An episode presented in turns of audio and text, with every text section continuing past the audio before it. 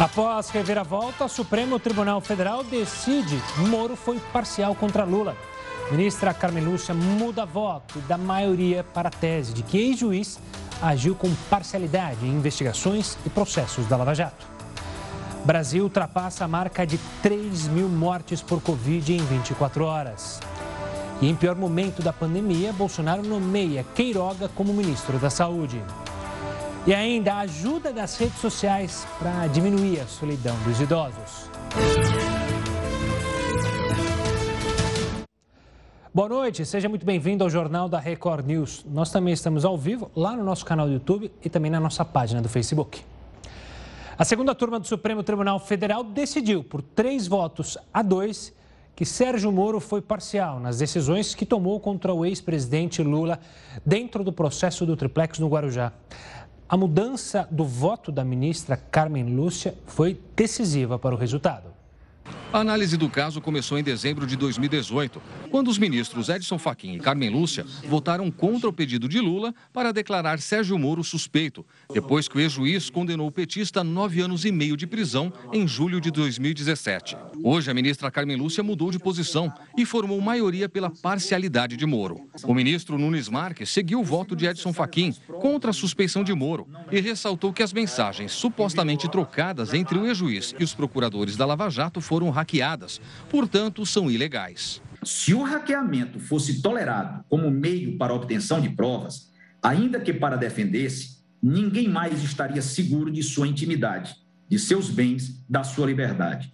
Tudo seria permitido. Tenho que são absolutamente inaceitáveis tais provas. O presidente da segunda turma, Gilmar Mendes, se irritou com o voto do colega. Eu já disse aqui, ou o hacker é um ficcionista, ou nós estamos diante, de fato, de um grande escândalo. E não importa o resultado deste julgamento, a desmoralização da justiça já ocorreu. No placar final, Carmen Lúcia, Gilmar Mendes e Ricardo Lewandowski votaram pela suspeição de Moro. Nunes Marques e Edson Fachin ficaram vencidos.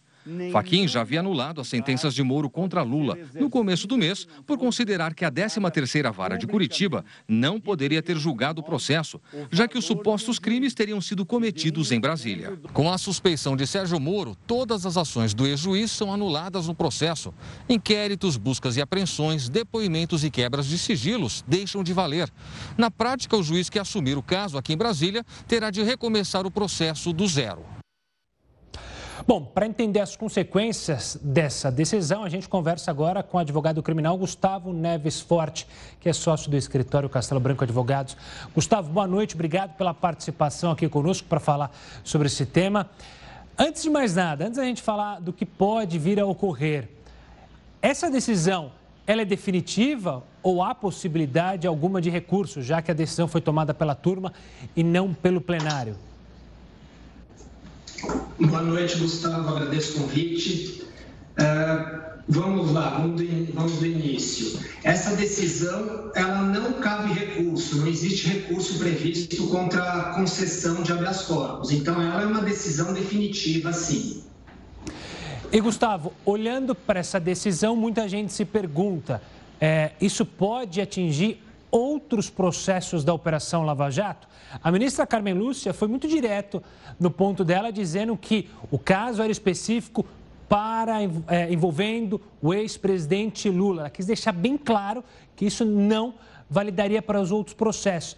Na sua avaliação, isso pode ocorrer? Um exemplo, é, o Cunha, o ex-deputado Cunha, ele pode vir a pedir, por exemplo, uma suspeição de Moro no caso envolvendo é, as operações que envolveram o ex-deputado, outros empresários envolvidos na Operação Lava Jato podem fazer o mesmo pedido?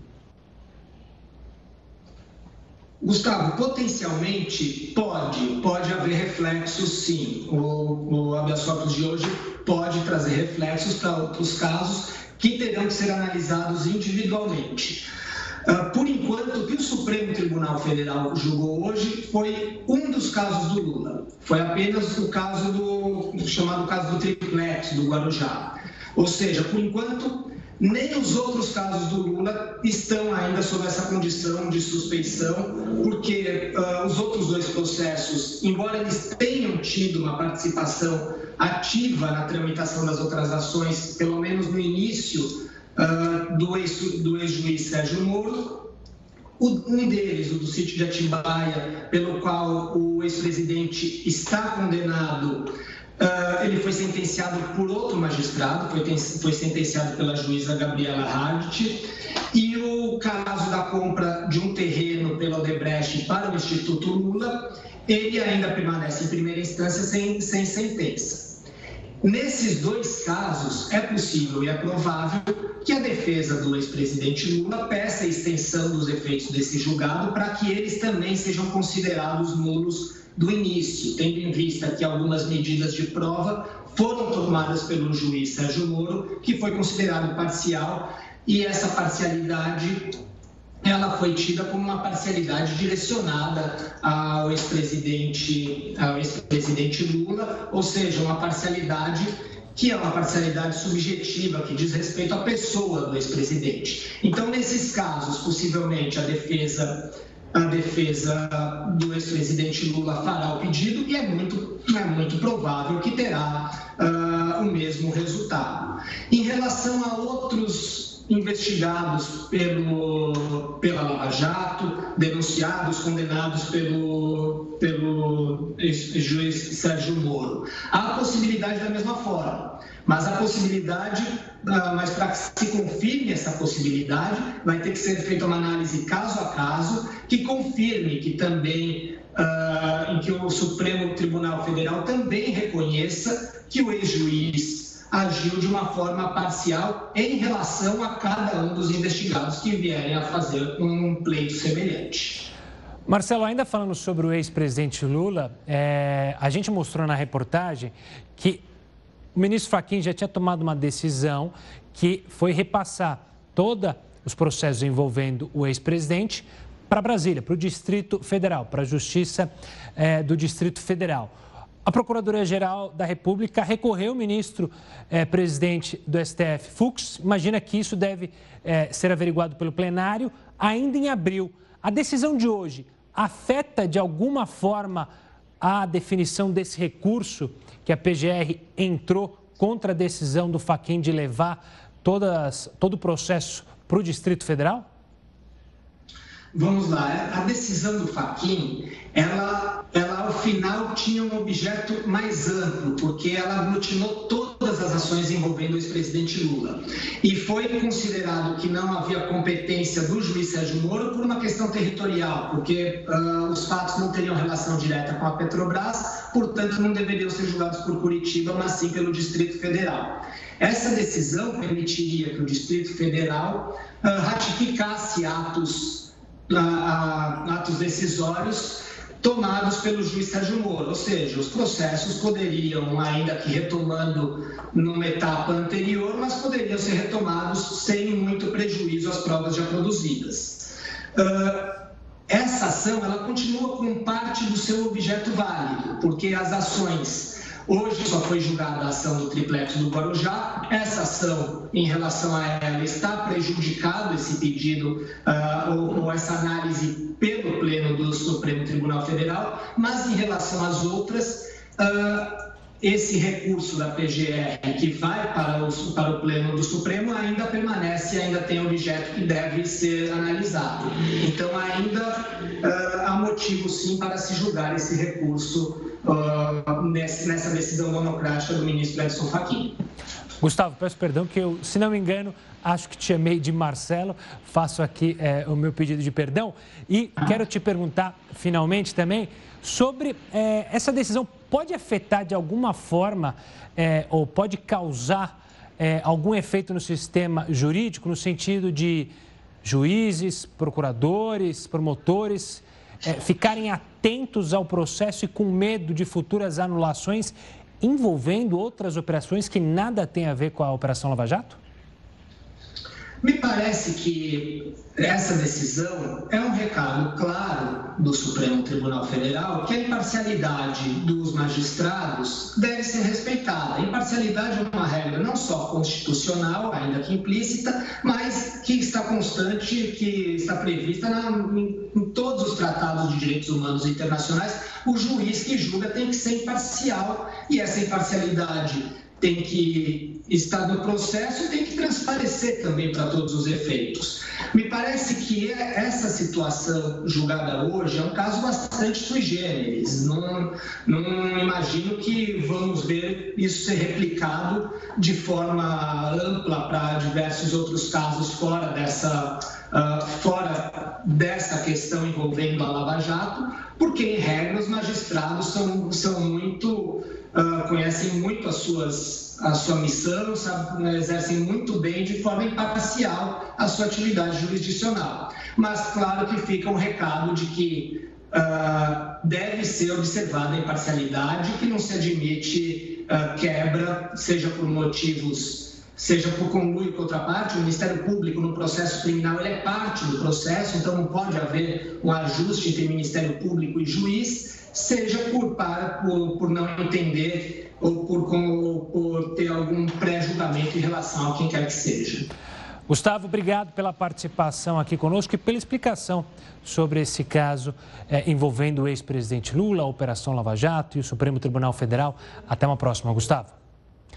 Agora sim eu falo do médico Marcelo Queiroga. Ele assumiu hoje o Ministério da Saúde, oito dias depois de ser escolhido. A cerimônia discreta foi no Palácio do Planalto. A gente vai até Brasília com o Matheus Escavazini.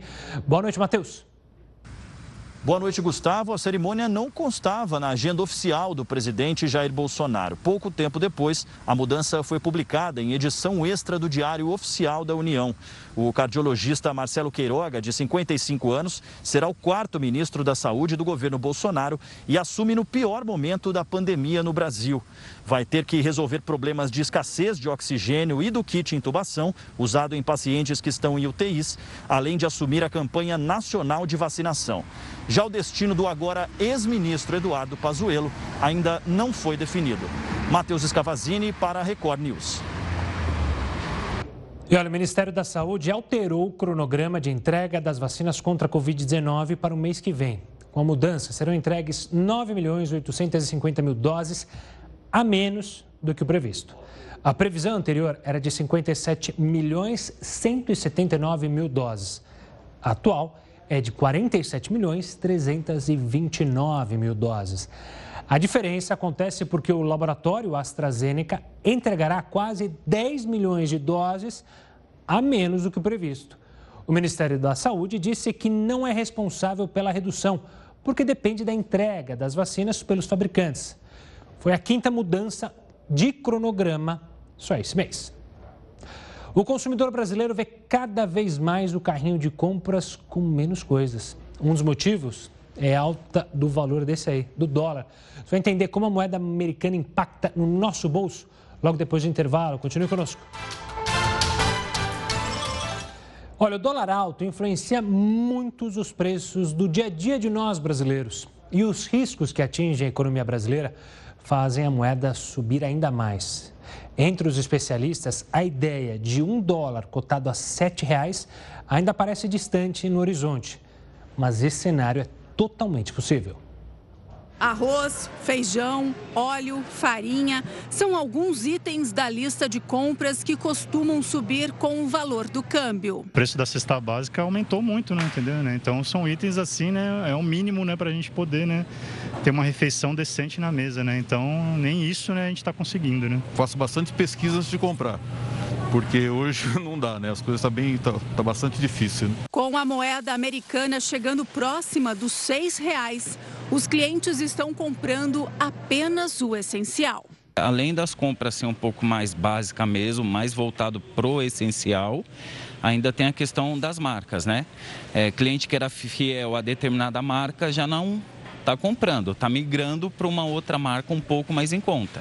Segundo economistas, alguns fatores, como o agravamento da pandemia, a possibilidade de estouro de gastos, até mesmo a frustração do mercado quanto ao crescimento da economia este ano e o ritmo da vacinação, podem colaborar para que o dólar chegue a ser vendido no Brasil a R$ 7,00. Ele é, é possível e é, mas não é muito provável ir. Tá? Então, para o telespectador da Record a diferença entre possível e provável, num exemplo simples. É, é possível você ganhar na loteria? Sim, é possível, mas é provável? Não muito. Diante desse cenário, quem mais vai sentir no bolso são as classes menos favorecidas. Com os preços nas prateleiras bem mais altos do que num passado recente, o jeito é improvisar. A gente lá na minha casa a gente gosta muito de omelete, aí eu faço muito omelete, sabe? E vou improvisando, faço frango, compro as coisas que tá mais em conta, na verdade. Olha, além da comida que pode ficar mais cara, a conta de luz também pode encarecer.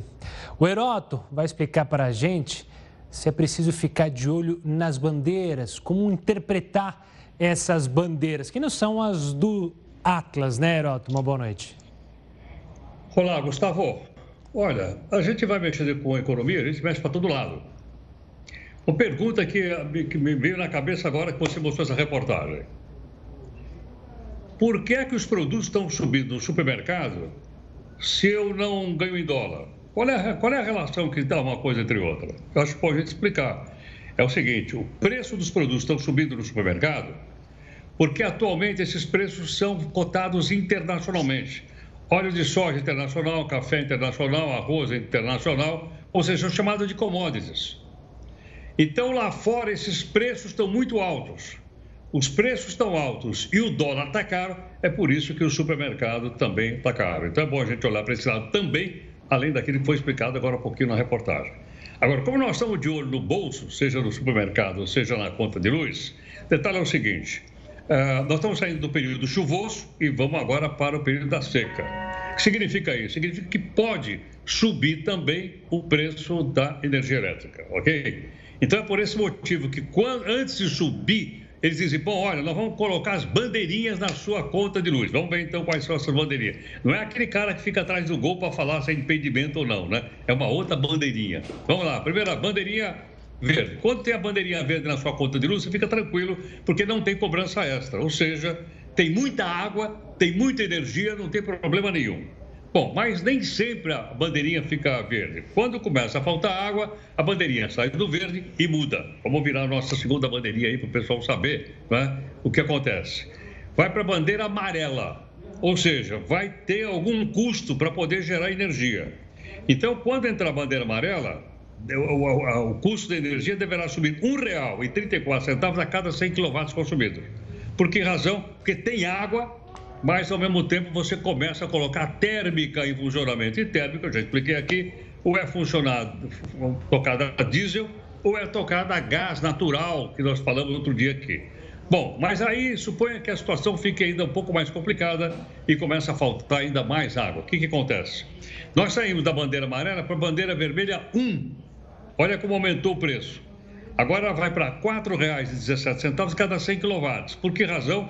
Porque nós vamos de novo gerar mais energia usando mais diesel e usando mais uh, gás uh, natural.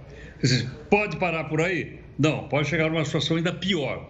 Ou seja, dos reservatórios ficarem muito baixos e o país ser obrigado a ligar todas as térmicas e aí passamos para a bandeira vermelha 2. Ou seja, a gente vai pagar R$ 6,24 a cada 100 kW porque vai estar tudo sendo gerado o mais possível pela termoelétrica. Por isso, Gustavo, a sugestão é o seguinte: se, não, vai, não sei se vai acontecer isso, hein? Isso aqui é uma previsão. Se ficar no amarelinho, tudo bem. Se começar a ficar assim, aí nós vamos ter que economizar energia. Temos, vamos ter que tomar aquele banho correndo, sabe que você abre a torneira assim, passa correndo de um lado para o outro? Desligar, o ar-condicionado e economizar energia de outra forma para que a nossa conta de luz não fique tão cara. Porque se depender de imposto, como eu já expliquei aqui outro dia, principalmente ICMS, é uma cacetada da moleiro que a gente paga de imposto em cima da conta de luz. Boa, Heroto. Daqui a pouco a gente volta para se falar. Ainda sobre a economia popular, a Receita Federal vai ampliar o acesso à declaração pré-preenchida do imposto de renda. O sistema vai estar disponível a partir já desta quinta-feira. Com o documento pré-preenchido, o contribuinte vai receber o formulário já com os dados impressos. Se tiver tudo certinho, é necessário completar alguns campos apenas e então emitir a declaração. Vamos voltar a falar sobre o coronavírus. Começou hoje o lockdown na Baixada Santista, aqui litoral de São Paulo. Autoridades investem nas medidas mais restritivas para impedir o colapso de hospitais na região. A repórter Fernanda Burger tem as informações. Nesse primeiro dia de lockdown, nas nove cidades da Baixada Santista, há um movimento bem menos intenso em ruas e avenidas. Só podem circular pessoas que vão à farmácia ou procurar atendimento médico, ir ao mercado ou ainda que trabalham em serviços essenciais. E ainda assim é necessário comprovar com prescrição médica, nota fiscal da compra ou até mesmo com a carteira de trabalho. Hoje fez bastante calor e sol aqui no litoral litoral paulista. As praias da região estão completamente fechadas, mas ainda assim houve flagrantes de pessoas circulando nos calçadões e também na ciclovia da praia fora do horário permitido para atividades físicas individuais. Aqui em Santos, por exemplo, tem multa para quem desrespeita essas regras do lockdown. A multa varia de 300 a 10 mil reais. O lockdown aqui na Baixada Santista vai até o dia 4 de abril e visa evitar o colapso total da saúde aqui na região e também evitar que turistas venham para o litoral durante o super feriado, que começa na capital paulista na próxima sexta-feira. De Santos, Fernanda Burger para Record News. E a Assembleia Legislativa do Rio de Janeiro aprovou o projeto de lei que também cria um super feriado de 26 de março até o domingo de Páscoa.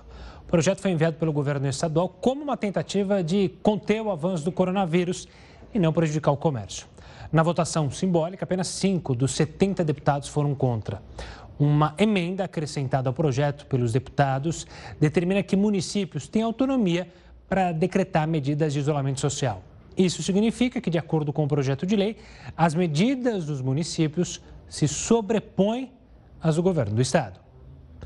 O agravamento da pandemia no Distrito Federal fez com que o governo convocasse dentistas para atender pacientes com Covid-19. A gente vai tentar explicar melhor isso, mas é no próximo bloco, aqui no Jornal da Record News. Continue conosco. Jornal da Record News de volta para falar que na Europa o número de novos casos de Covid-19 continua a subir. A França alerta que os hospitais podem entrar em colapso já nas próximas semanas. O governo corre para tentar controlar uma nova onda de casos de coronavírus. O presidente da Federação Francesa de Hospitais alertou que a pandemia está ganhando velocidade. O número de infecções dobrou na última semana. No Reino Unido, houve um minuto de silêncio para homenagear as mais de 126 mil pessoas mortas pela Covid-19. O momento marca um ano do primeiro anúncio de confinamento.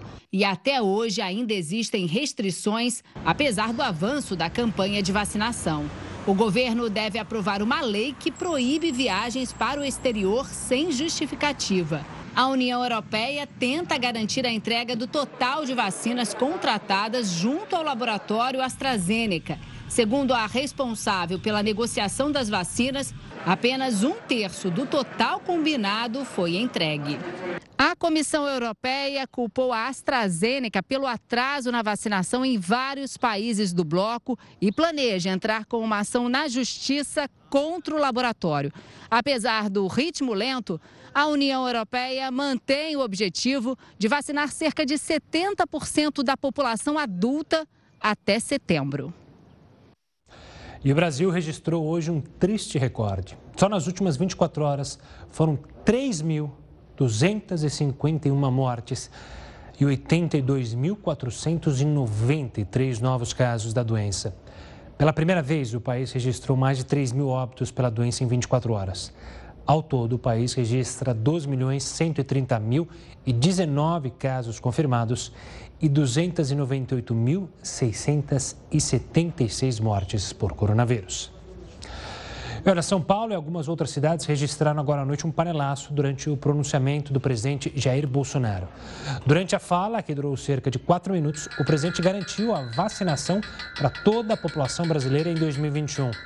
Na capital paulista, o panelaço foi mais ouvido nos bairros de Genópolis e Perdizes. Panelaços também foram registrados em outras cidades do país. Com o agravamento da pandemia no Distrito Federal, pessoas passaram a ser atendidas na recepção de hospitais e corpos permanecem no chão das unidades de saúde até serem removidos. O quadro fez com que o governo convocasse dentistas para atender pacientes com Covid-19. Os anestesistas também foram encaminhados para atendimento aos pacientes com necessidade de intubação exceto no centro cirúrgico das unidades hospitalares. Para conseguir remanejar os trabalhadores de saúde, o governo fechou todos os ambulatórios da atenção secundária, com exceção daqueles voltados à saúde mental.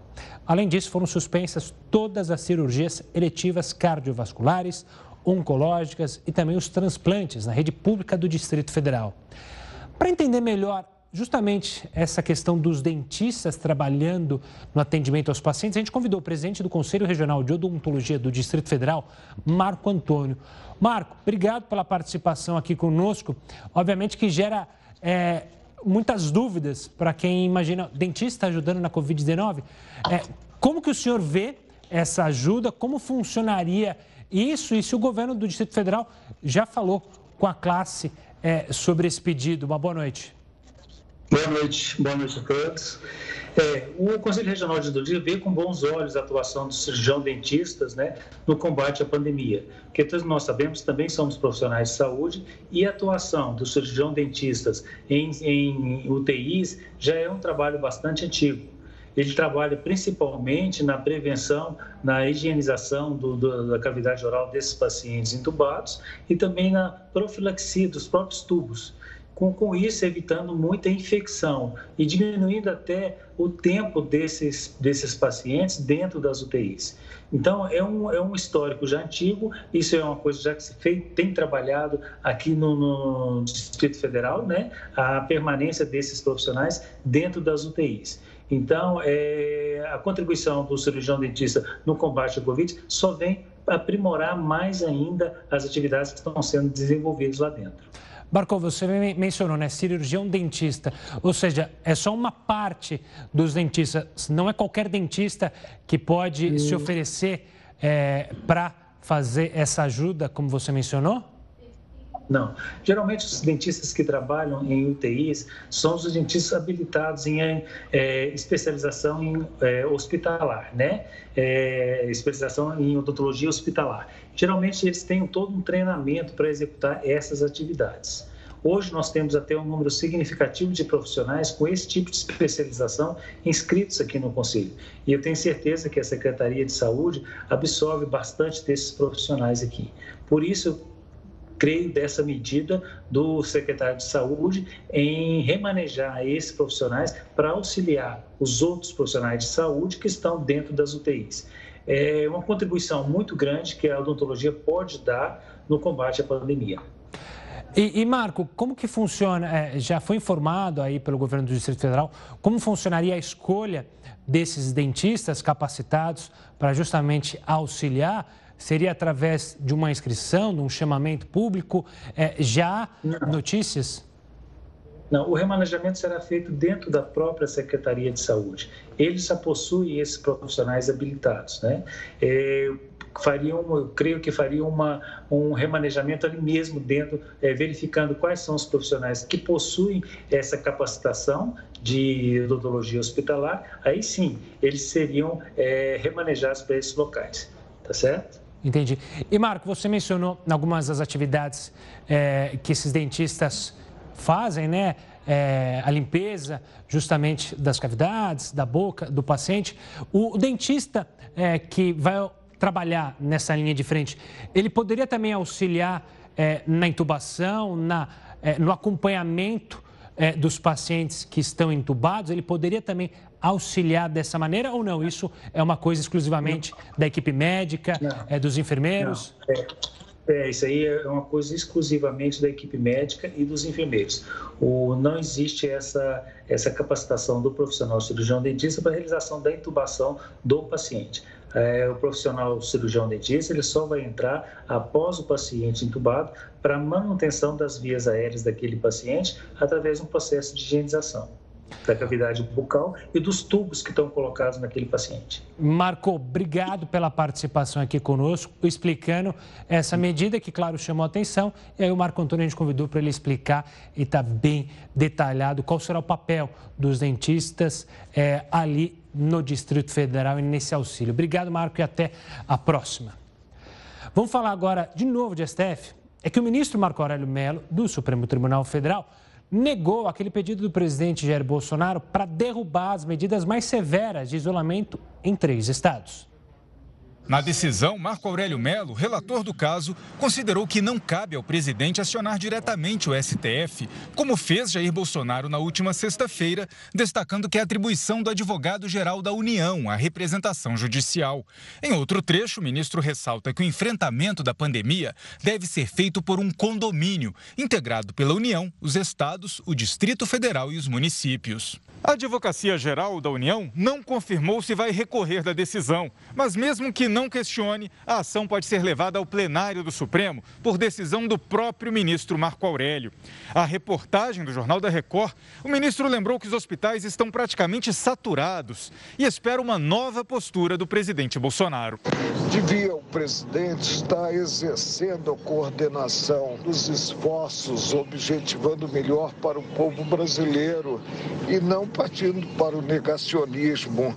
Realmente eu fico triste ao presenciar o que vem ocorrendo. E no tocante ao presidente da República, nós aprendemos com os nossos pais que o exemplo vem de cima, que ele deu o exemplo que sirva de norte aos cidadãos.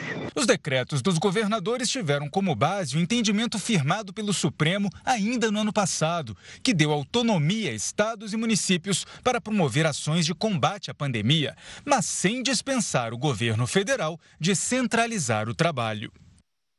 Vamos falar mais sobre vacinação. O Heroto Barbeiro vai tocar no assunto é, que tem deixado muitas dúvidas e é delicado sobre empresas privadas e prefeituras poderem comprar vacina contra a Covid-19. É bom lembrar que o governo que tem essa premissa de comprar as vacinas.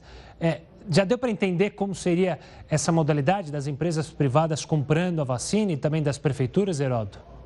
Olha, é, Gustavo, na verdade a gente está adotando uma prática que é uma prática que tem pelo mundo inteiro.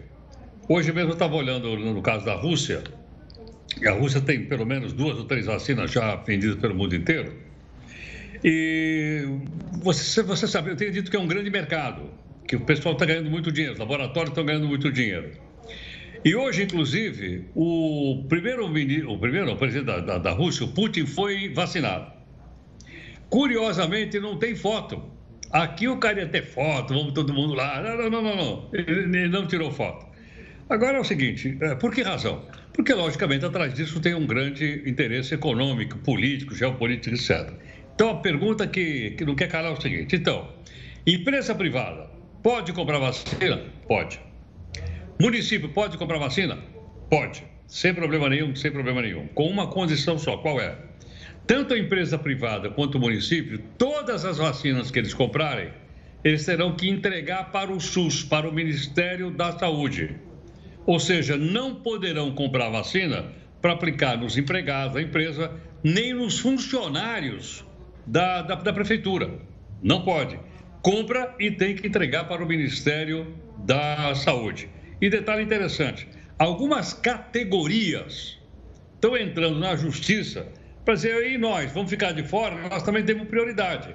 Aqui em São Paulo, por exemplo, a Associação dos, dos Delegados de Polícia bateu na porta da Justiça, em primeiro, primeiro grau, a Justiça disse não, foram para o Tribunal de Justiça e disse não, e a Justiça entendeu o seguinte, que os delegados e o pessoal que trabalha na área da Polícia Civil não tem a mesma exposição que tem o pessoal que trabalha na área de saúde. Portanto, foi negado e eles vão ter que ficar na fila e tomar vacina é, pela idade, né? assim como a gente vai acontecendo por aí.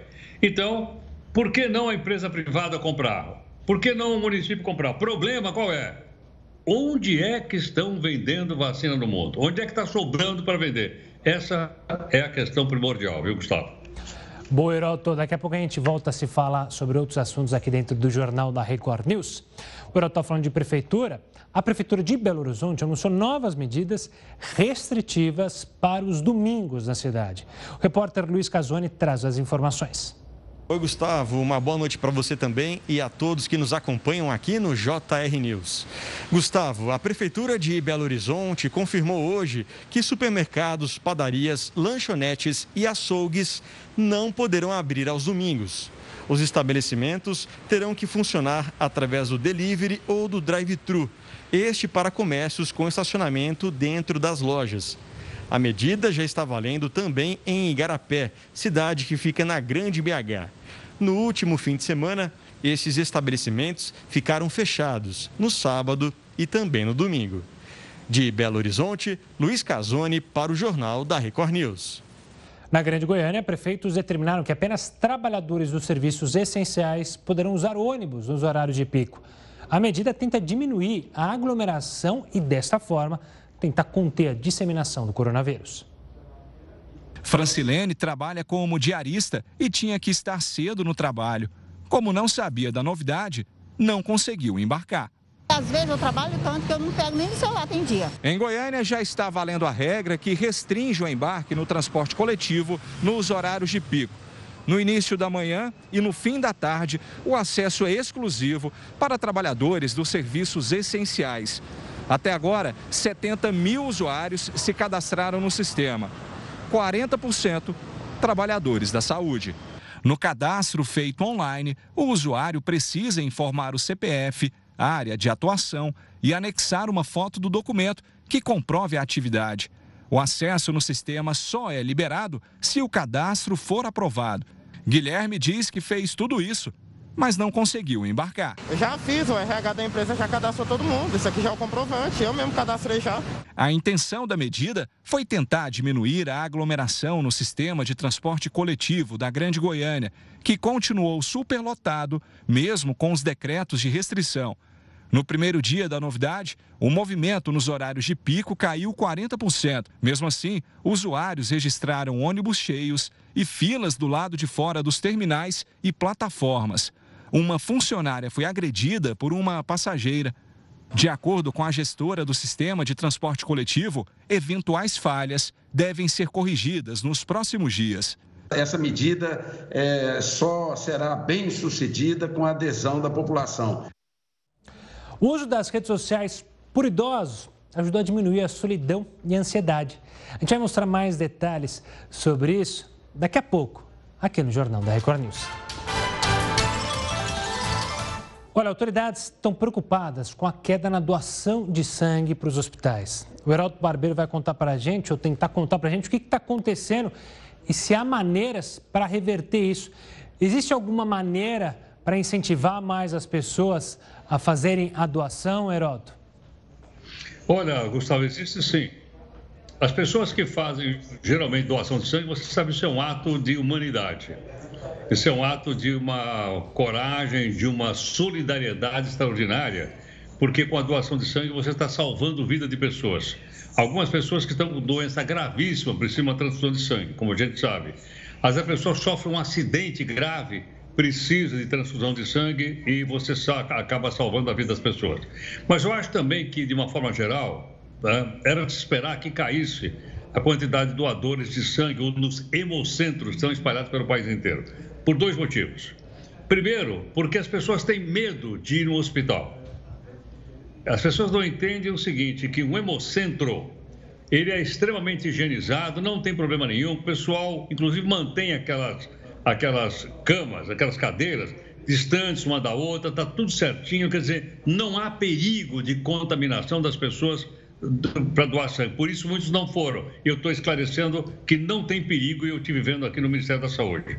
Mas tem uma coisa que eu não sabia, Gustavo, que é o seguinte: para doar sangue, seria interessante que a pessoa doasse antes da vacinação. Por que razão? Porque eu fiquei sabendo aqui que se a pessoa toma a vacina, ela não pode doar sangue imediatamente. Ela tem que esperar um certo período para poder doar sangue. Então, a outra recomendação, se for possível, obviamente, das pessoas que puderem doar sangue, de fazer a doação antes de tomarem a vacina, para que o Hemocentro possa, possa ficar, assim, com uma quantidade bastante grande. Do outro lado, como eu disse, apenas um apelo, um esclarecimento primeiro, um apelo depois para que as pessoas possam continuar doando sangue, para que muitas outras vidas possam ser salvas por outras situações que não exatamente o Covid-19.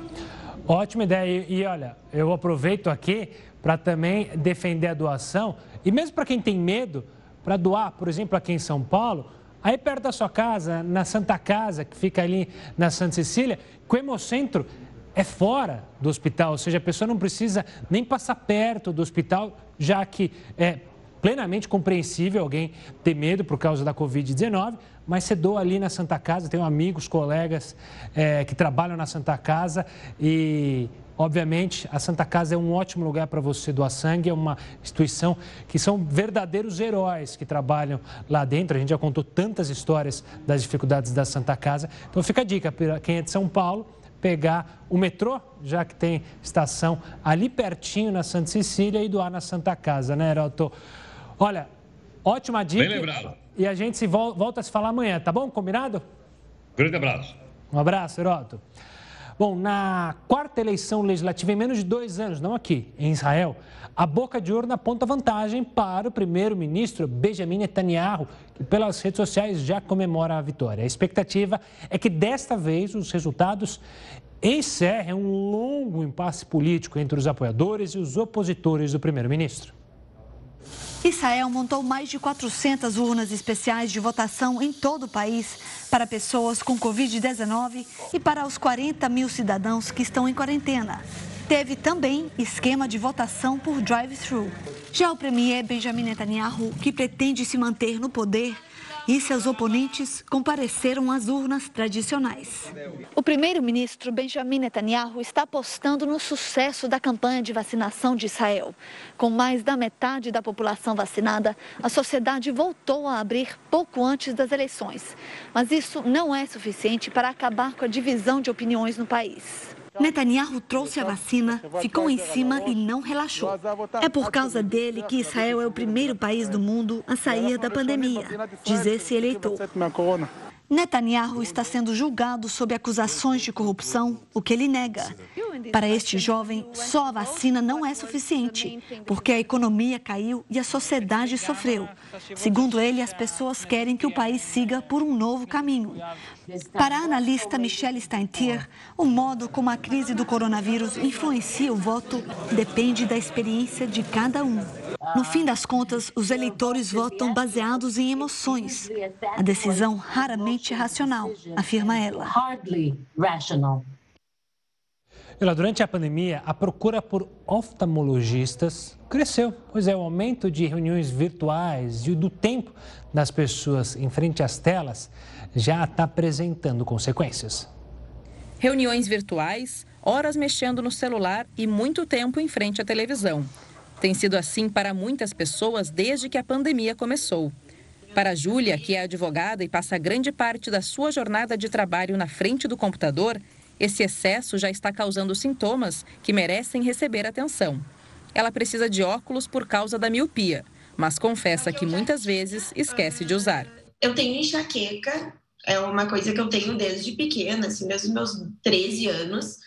Então eu vi uma piora e daí, em consulta com a minha oftalmologista, a gente viu que realmente, mesmo meu grau sendo baixinho, ia ser interessante eu usar o óculos, principalmente por essa questão de eu ficar realmente muito tempo na, na frente da tela. Sensação de ressecamento, olhos vermelhos, lacrimejação e dores de cabeça. Esses são alguns dos sinais que podem indicar problemas. Mas a maior preocupação dos especialistas são os danos causados a longo prazo principalmente em crianças e jovens até 25 anos, que ainda estão em fase de desenvolvimento ocular. As crianças, as pessoas que estão ainda na fase de crescimento do globo ocular, elas têm um outro risco envolvido aí, que é a, o, o, o aumento do aparecimento de miopia. Como a miopia é porta de entrada para uma série de doenças que têm consequências graves no olho, a gente tem uma preocupação maior com a hipermetropia, com a miopia do nós temos com a hipermetropia e com o astigmatismo, que na maioria das vezes não dão essas consequências. A médica também alerta sobre o risco do uso excessivo de telas e adverte: para quem usa óculos ou não, O ideal é fazer uma revisão com um oftalmologista pelo menos uma vez ao ano, mesmo que não existam sintomas que apontem alguma alteração na visão. Sobre as crianças, a Sociedade de Oftalmologia do Rio Grande do Sul ressalta que é importante limitar o tempo que elas ficam em frente às telas e orienta que o ideal seria levar os pequenos em um especialista antes mesmo de elas completarem um ano de idade. Na primeira infância, o melhor é que não fosse mais do que uma hora por dia a exposição. E, e, nas crianças que são maiorzinhas, que já entendem melhor, que a gente já consegue mais colaboração, a gente sempre pede que quando elas estejam manipulando o celular, elas não fiquem com ele aqui, assim, né? Que elas, que elas estiquem o braço, coloquem na mesa ou coloquem em cima da, da perna, apoiem o, o tablet em cima da perna, porque isso distancia um pouquinho mais dos olhos Olha que notícia legal. O uso das redes sociais por idosos ajudou a diminuir a solidão e a ansiedade. Veja só. Esqueça aquela imagem da vovó que não entende nada de tecnologia. Dá só uma olhada nesta senhorinha simpática. O vídeo dela com diferentes looks viralizou nas redes sociais. Elaine não vive sem internet. Está sempre conectada. Elaine gosta de passar o tempo nas redes sociais e usa a internet para facilitar a rotina. Pede comida e carro por aplicativo do celular sem dificuldade. E mais, até site de relacionamento ela acessa e começou a namorar por meio da internet. Eu conheci ele pelo, pelo aplicativo e ficamos conversando, ele falando dele, eu falando de mim ele querendo já entrar num relacionamento. Eu falei, não, vamos nos conhecer melhor. O namoro começou e terminou na rede. O jeito foi esse, entendeu? Terminar pela internet porque eu não tive cara para falar para ele assim, pela pessoa bacana comigo. Elaine segue uma tendência quase mundial imposta pela pandemia. Quem era avesso à tecnologia se viu praticamente obrigado a aprender a mexer no celular. Uma pesquisa apontou que nos últimos três anos, o percentual de idosos com acesso à internet passou de 68% para 97%. E se você pensa que eles usam aqueles computadores antigos, está enganado. São os smartphones o principal meio de acesso à rede. A pesquisa realizada pela Confederação Nacional de Dirigentes Logistas apontou que a principal motivação para o uso da internet é se informar. Outros 61% usam a web para manter contato com outras pessoas. 54% preferem buscar informações sobre produtos e serviços. São ganhos emocionais desses idosos, emocionais no sentido deles se perceber se desenvolvendo por ter quebrado uma barreira, ter feito algo novo pela primeira vez. É sempre bom de fazer algo novo pela primeira vez, né?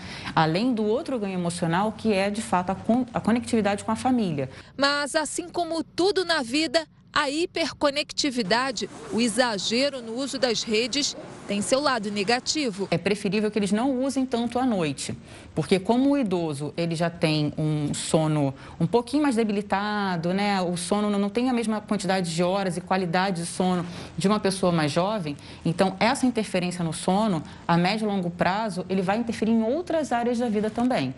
Sempre usando com parcimônia, se divertindo, mas tendo equilíbrio. O Jornal da Record News fica por aqui, mas você vai seguir muito bem informado agora com o News das 10 e a Manuela Caiado. Uma ótima noite, até amanhã. Um ótimo trabalho, Manuela.